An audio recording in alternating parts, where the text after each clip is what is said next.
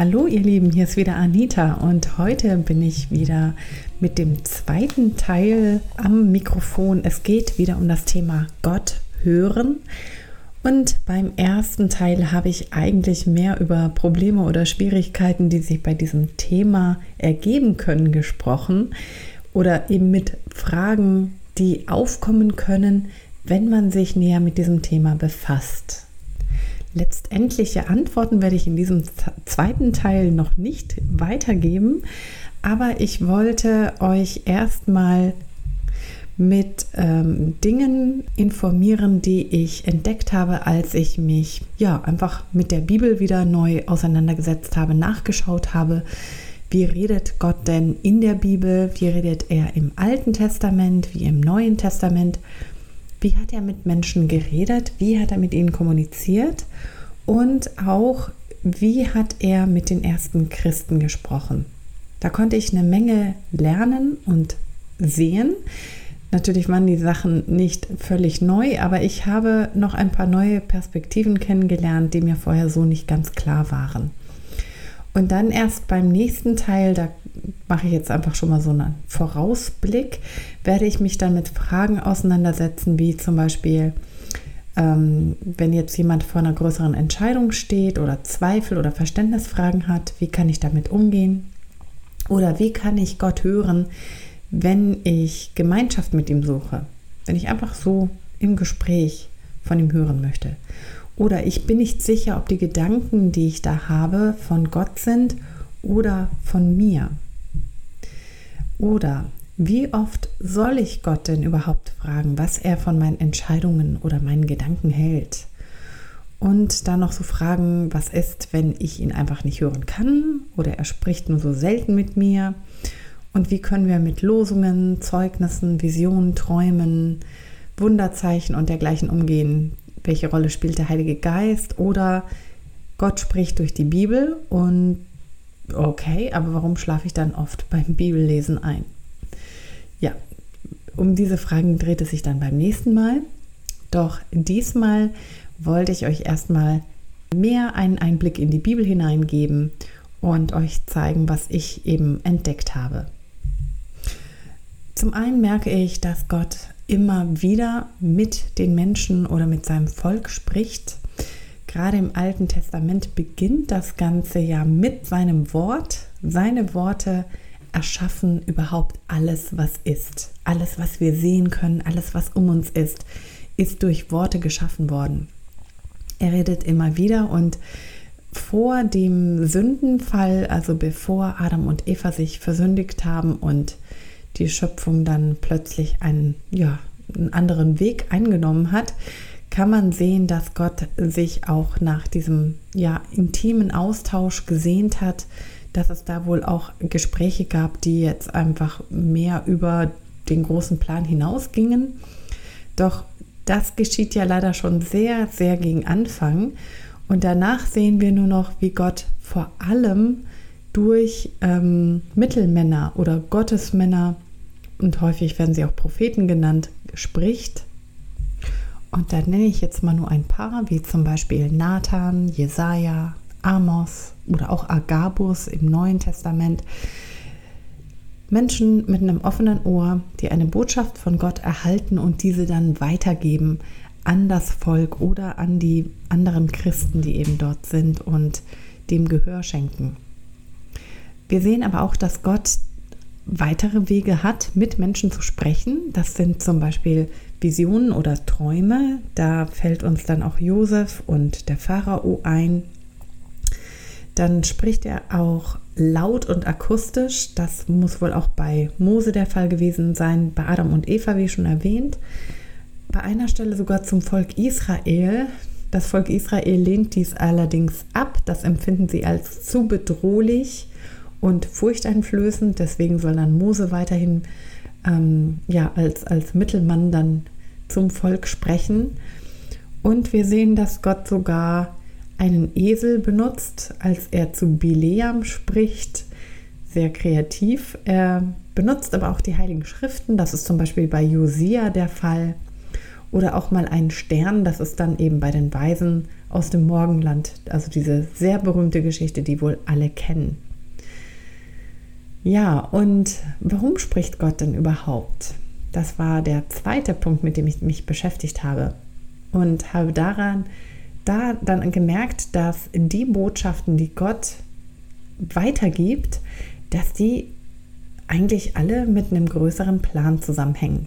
Also da geht es zum Beispiel bei Mose darum, dass er den Israeliten den Weg bereiten sollen, dass sie wieder frei werden aus der ägyptischen Sklaverei, dass sie da rauskommen, dass sie befreit werden und dass sie dann eben auch angeleitet werden ähm, in der Wüste, dass Mose immer derjenige ist, der sagt, wo es lang geht, was die Israeliten zu tun haben und so weiter.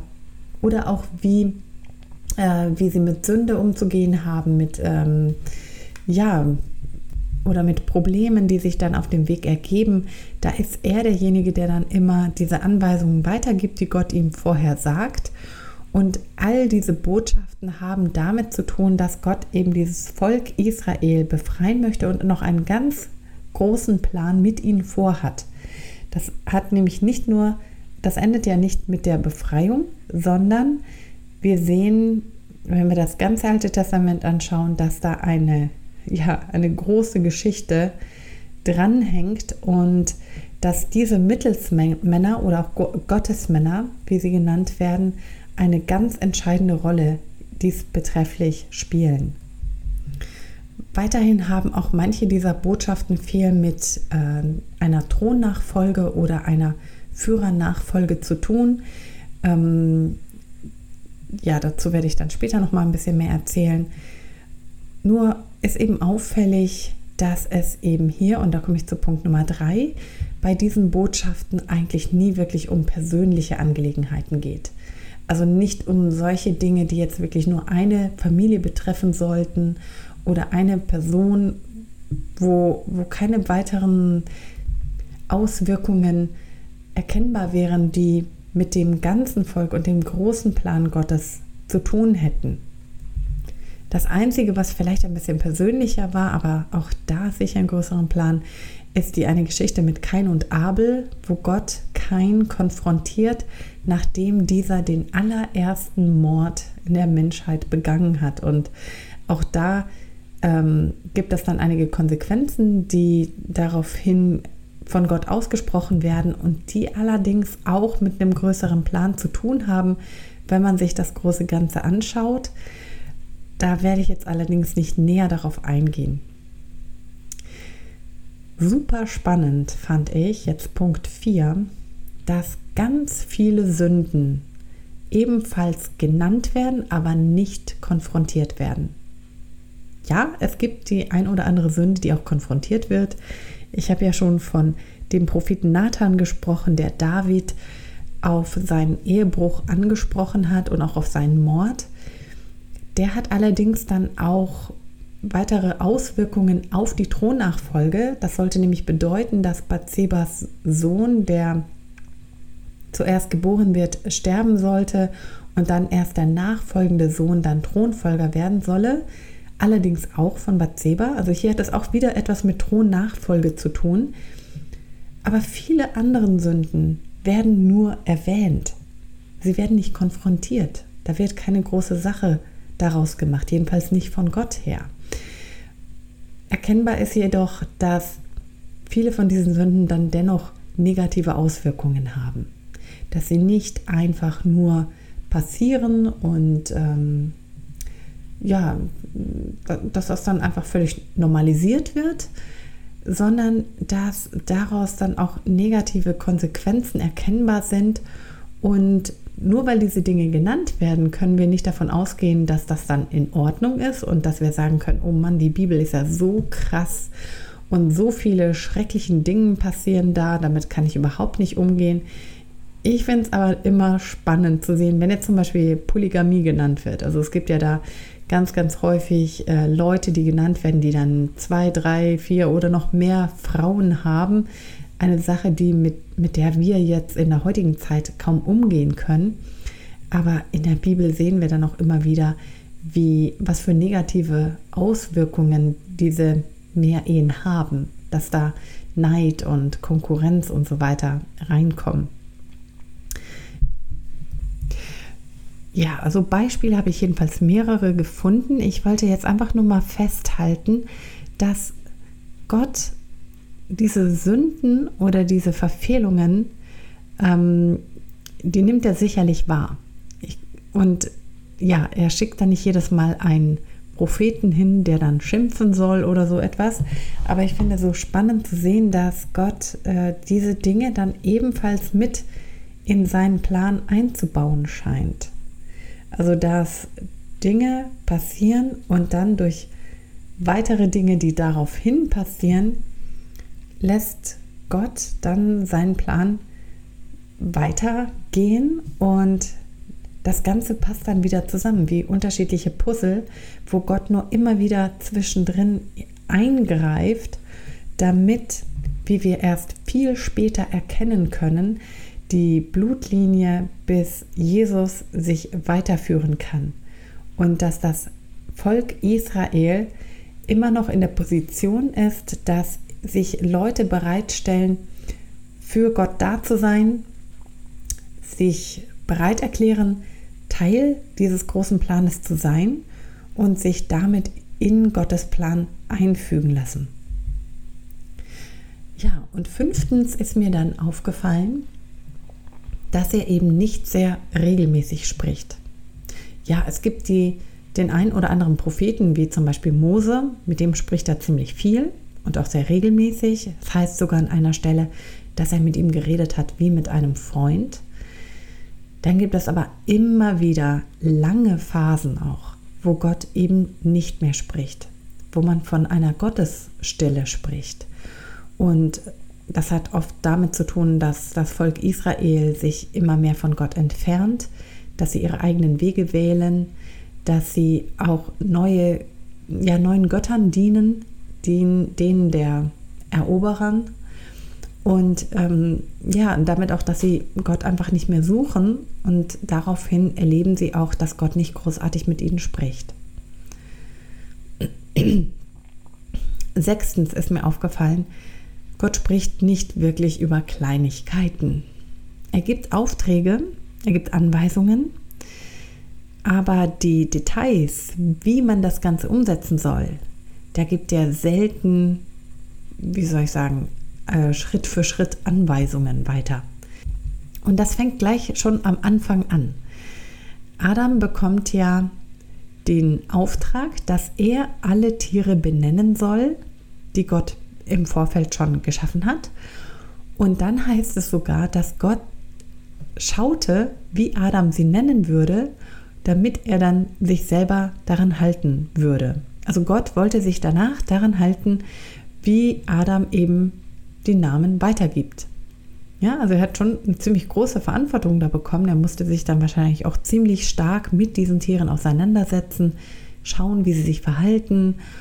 Und das ist ja auch so ein bisschen kreativer Vorgang, dann auch diese Namen zu vergeben. Und da musste Adam nicht jedes Mal zu Gott hingehen und fragen, hm, ist es in Ordnung, wenn ich dieses Tier Marienkäfer nenne? Oder, ne? Also er musste dann nicht jedes Mal nachfragen. Ähm, und Gott hat sich dann daran gehalten.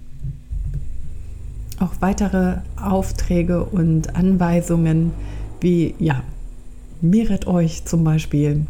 Das sind so Sachen, das haben die Menschen dann einfach umgesetzt, ohne jedes Mal nach irgendwelchen Details zu fragen, wie das denn gehen solle.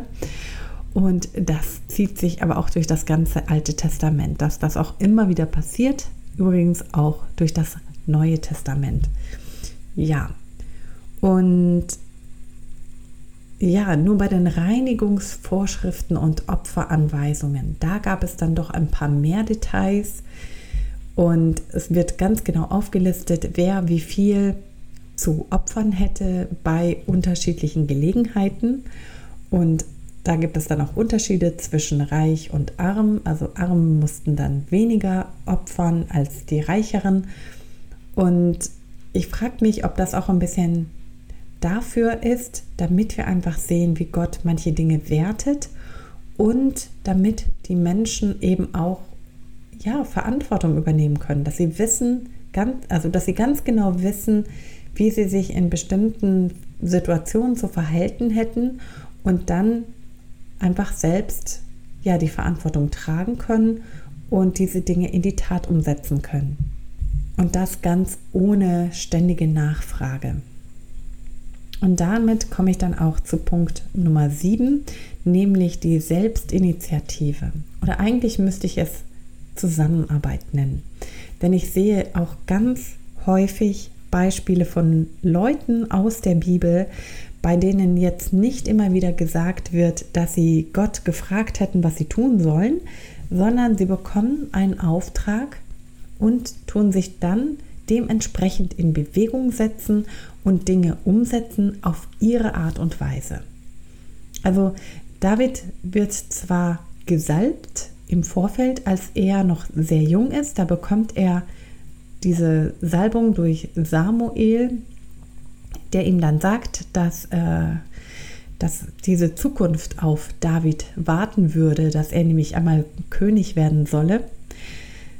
Und als David dann sieht, wie der Goliath sich ja lächerlich macht über das Volk Israel, da scheint David dann eine Chance zu sehen, ja, sich ja, jetzt diesen, diesen Auftrag, den er schon im Vorfeld erhalten hat, umzusetzen. Aber wir sehen dann nicht, dass er nochmal nachgefragt hätte, dass er nochmal lange gebetet hätte, ist das jetzt in Ordnung, soll ich das machen, ja oder nein, ähm, sondern er, er tut das einfach.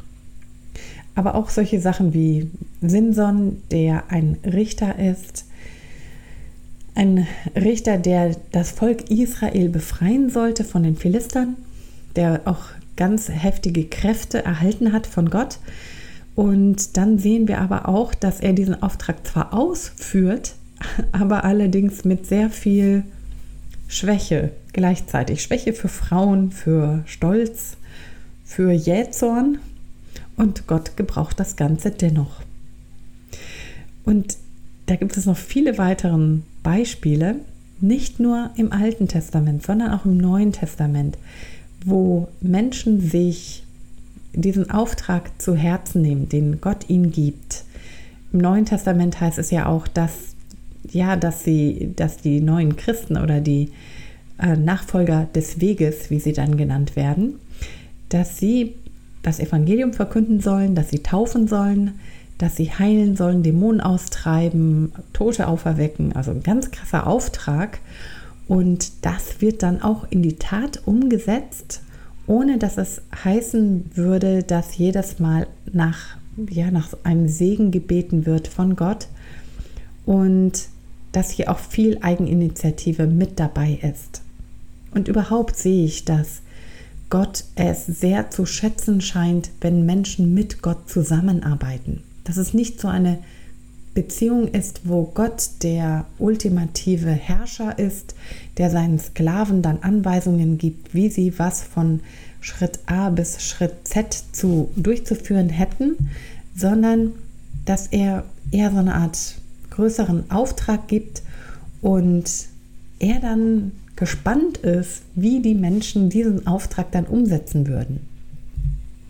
Genau, dann aber zum Neuen Testament muss ich erstmal dazu sagen, ich habe jetzt nicht die komplette Bibel nochmal komplett für dieses Thema durchge, äh, durchgearbeitet, aber ich habe so ein bisschen so auf dieses Gottes Stimme und so weiter geachtet und das mal durchgegoogelt und ich habe mir dann nochmal die Art und Weise angeschaut, wie Jesus mit, mit seinen Jüngern, aber auch mit anderen Menschen spricht. Vor allem mit Leuten, die mit einer Frage zu ihm gekommen sind, weil das ist ja eine Sache, die uns mehr beschäftigt, wenn wir uns mit diesem Thema beschäftigen. Wie kann ich denn Gottes Stimme hören? Das hat ja häufig damit zu tun, dass wir eine Antwort brauchen auf eine bestimmte Frage, auf einen Zweifel oder eine Krise, mit der wir gerade zu tun haben. Und da sehen wir auch, dass Menschen immer wieder auf Jesus zugegangen sind mit ihren Fragen und wenn das gerade solche herausfordernden Fragen waren, wie die von den Pharisäern, die sich wahrscheinlich auch viele von ihnen sehr viel mit dieser Frage rumgeschlagen haben, ist das denn jetzt dieser Messias? Und da kann es doch nicht wirklich sein. Die haben sich was ganz anderes darunter vorgestellt. Und aber irgendwie merken sie, der hat so eine Autorität, da ist etwas dran an diesem Mann, dass sie sich gesagt haben, dann müssen wir auch mit unseren Fragen zu ihm kommen. Und was ich ganz häufig da sehe, ist, dass Jesus diese Fragen auch ernst genommen hat, aber dass er sehr häufig mit einer Gegenfrage geantwortet hat.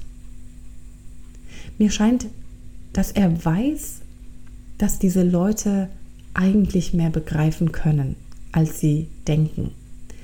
Und da er ja weiß, was in ihren Herzen ist, möchte er auch rauslocken, wo eine Bereitschaft in dem Herzen bereits vorhanden ist, damit hier dieser Samen, der bereits da ist, auch weiter wachsen kann. Und ich finde das spannend. Ich finde das so wunderbar spannend. Da bringe ich mal eben ein Beispiel. Einmal wird äh, Jesus gefragt, ob es denn erlaubt sei, am Sabbat zu heilen. Und Jesus sagt dann, ja, ist es erlaubt, am Sabbat zu heilen? Wer ist unter euch, der sein einziges Schaf, wenn es am Sabbat in eine Grube fällt, nicht ergreift und es heraufhebt? Er sagt also, er spricht nicht, er spricht nicht gegen den Sabbat, sondern er fordert dazu auf, darüber nachzudenken, was dieses Gebot denn wirklich heißt. Ja, er ist für den Sabbat, aber er möchte ihnen zeigen, schaut doch mal nach, was Gottes Herz dahinter ist, warum er diesen Sabbat eingesetzt hat. Es geht nicht darum, einfach ein Gebot aus Willkür daherzureden, damit die Menschen grübeln können, was das denn genau bedeuten soll, wie viel darf man machen, welche Finger darf man krümmen, welche nicht. Was ist der Sinn hinter dem Sabbat? Dazu möchte er sie herausfordern. An einer anderen Stelle wird aber auch erwähnt, dass Johannes Leute zu Jesus schickt und wissen möchte, bist du der, der kommen soll oder sollen wir auf einen anderen warten? Johannes hat es hier tatsächlich nochmal mit Zweifeln zu tun und diese Geschichte, die könnte ich auch mal ein bisschen mehr im Detail bearbeiten, aber ich finde es so krass, wie Jesus dann darauf antwortet. Er sagt dann, geht hin und sagt, was ihr seht. Und dann spricht Jesus davon, dass Menschen geheilt werden, dass Menschen befreit werden, dass das Evangelium gepredigt wird. Und damit gibt er eigentlich eine Antwort, die nicht wirklich direkt ist, aber die auch auf das Wissen hinzielt, was Johannes bereits hat, welches die Schriften nochmal bestätigt, diesen Auftrag von Johannes bestätigt, aber auch zum, ja, zum Mitdenken, zum, zum Selbersehen einlädt.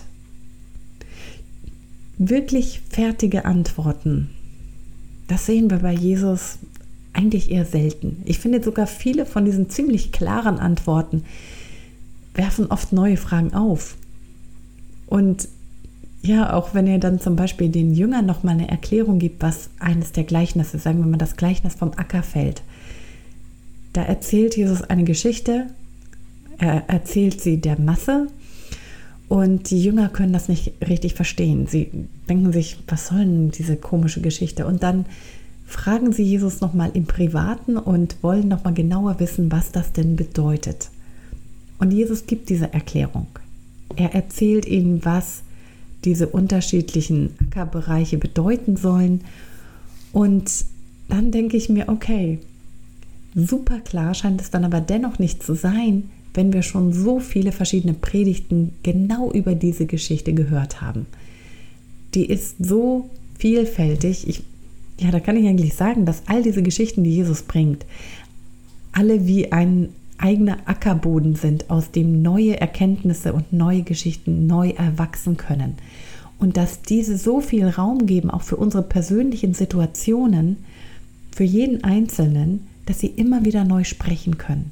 Das ist übrigens auch ein Prinzip in der jüdischen Kultur, dass wenn Juden ihre Schriften Jahr für Jahr neu lesen, dass sie auch immer wieder was Neues erwarten. Es, es ist ihnen klar, dass es hier sich nicht um eine statische Schrift, um ein Gesetzbuch handelt, sondern dass das ein, ein lebendiges Wort ist, das immer wieder neu, neue Dinge weitergeben kann, neue Erkenntnisse weitergeben kann.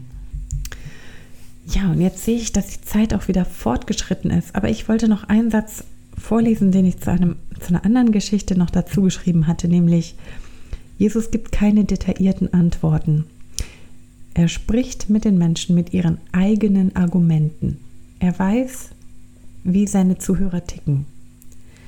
Und dann offenbart er Lücken in ihrem Glaubenssystem. Er weist auf das große Ganze hin, aber er lässt immer noch den Raum, damit sich der Zuhörer dieser Botschaft selbst hinwenden kann, dass er sie selbst ich würde sagen, auspacken kann.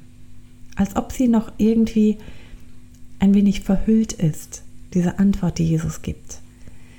Denn selbst wenn wir sie kopfmäßig komplett verstehen, so dürfte es jedem klar sein, es gibt so viele Dinge, die wir immer wieder gehört haben, aber bis sie ins Herz hineinfallen, kann das manchmal wirklich dauern. Und ich glaube, gerade aus diesem Grund sind diese Gleichnisse so vollgepackt, aber so zusammengestellt, damit sich jeder etwas rausholen kann, jeder für seine Situation etwas finden kann, was mit seinem Herzen, mit seinen Bedürfnissen zusammenhängt und welches uns herausfordern will, weiterzugehen, Jesus besser kennenzulernen und zu sehen, wie, wie er uns einlädt auf eine Entdeckungsreise. Nächstes Mal wird es ein bisschen konkreter werden wenn ich dann auf diese einzelnen Fragen, die ich schon genannt habe, eingehen werde. Doch bis dahin möchte ich euch auch noch mal einladen, dass ihr euch auch noch mal, wenn ihr mal wieder in den Evangelien lest, genauer anschaut, wie redet, mit, wie redet Jesus mit den Menschen? Was für eine Art und Weise bringt er da an den Tag? Was für eine Kommunikation wählt er? Und was könnt ihr auspacken aus diesen Antworten, die er da gibt?